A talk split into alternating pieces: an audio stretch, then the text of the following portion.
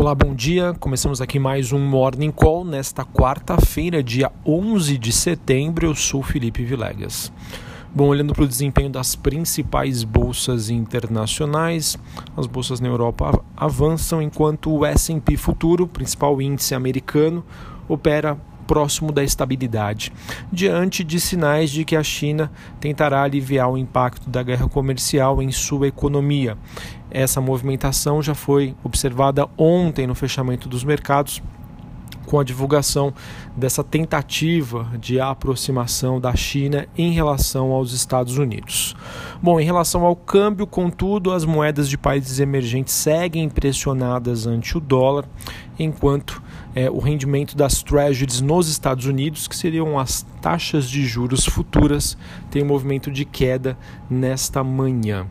Bom, sobre as commodities, o petróleo supera a região dos 52 dólares o barril, com a sinalização de baixas dos estoques nos Estados Unidos, ou seja, com a redução dos estoques, ou seja, menor oferta, mantida a demanda, os preços tendem a aumentar.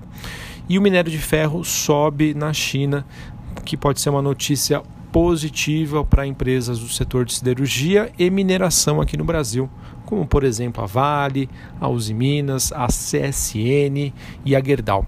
É, hoje então o dia segue bastante positivo. Na, em Londres a gente tem a BHP, que seria um dos principais pares da Vale, subindo 0,65 e a Rio Tinto subindo mais de 2%. Bom, é, sobre a agenda do dia, nos Estados Unidos é esperada a divulgação dos dados de preços ao produtor, demanda final às 9h30 da manhã e às 11 horas estoques no atacado. Mercado que monitora este dado, é, enquanto também opera ante as expectativas para amanhã o discurso do Banco Central Europeu e sua política monetária. E na próxima semana, uma semana também importante, nós teremos Banco Central Americano, o Comitê de Política Monetária, o FONC e também aqui o Copom no Brasil para decidir sobre taxas de juros, enfim, como é que os bancos centrais estão vendo a economia neste momento. Em relação à Agenda Brasil, às 9 horas da manhã, temos dados de vendas no varejo. Muito atenção a esse número, é, pois ele pode mostrar uma leve alta no comparativo mensal, mas ainda sem alterar a percepção sobre uma atividade mais fraca que alimenta apostas de cortes na Selic, que é a taxa de juros oficial no Brasil. Atenção a este dado se acabar vindo um número pior do que esperado, pode aumentar a pressão sobre as nossas varejistas. Bom, além disso, sobre a parte política, temos Paulo Guedes buscando apoio no Tribunal de Contas da União em relação à sessão onerosa. O governo também que deve apresentar sugestões para a reforma tributária em meio a debates sobre a nova CPMF. Essa discussão aí vai longe e tem causado ruídos que começam a chegar ao mercado. A Previdência também segue em, em tramitação após burburinho de que senadores é, especularam o retorno da PEC para a Câmara. Isso poderia ser muito ruim, mas ambos negaram, disseram que isso não deve acontecer.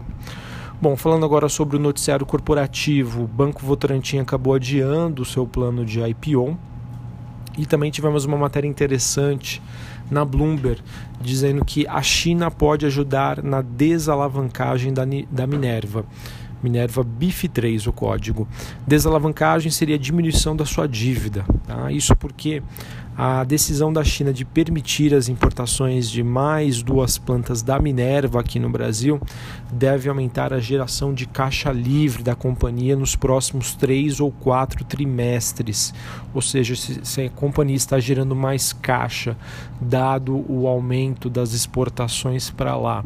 Isso faz com que ela tenha mais recursos, mais dinheiro e aumenta, perdão, mais dinheiro, né? E aumenta assim a sua capacidade de reduzir a sua dívida. Essa foi uma entrevista dada pelo CFO da Minerva, o Edson Tickle, é, em uma entrevista por telefone. Bom, também temos, tivemos o Carrefour negando uma reportagem de que ele estaria considerando uma oferta pelo grupo rival Cassino é, em um movimento que criaria a maior varejista na França tá? e um novo líder de mercado no Brasil. Muita atenção aí também. Vamos ver se a novela persiste e se a gente consegue aí novas pistas. Isso pode mexer bastante aí com as ações do Carrefour e também do Pão de Açúcar. Bom, além disso, nós tivemos ontem um pedido de vistas que acabou adiando a votação do projeto que altera a lei de telecomunicações. Ontem, terça-feira, a senadora Daniela Ribeiro, do PP, ela acabou apresentando o seu parecer favorável à PLC 79 na Comissão de Ciência e Tecnologia, o CCT.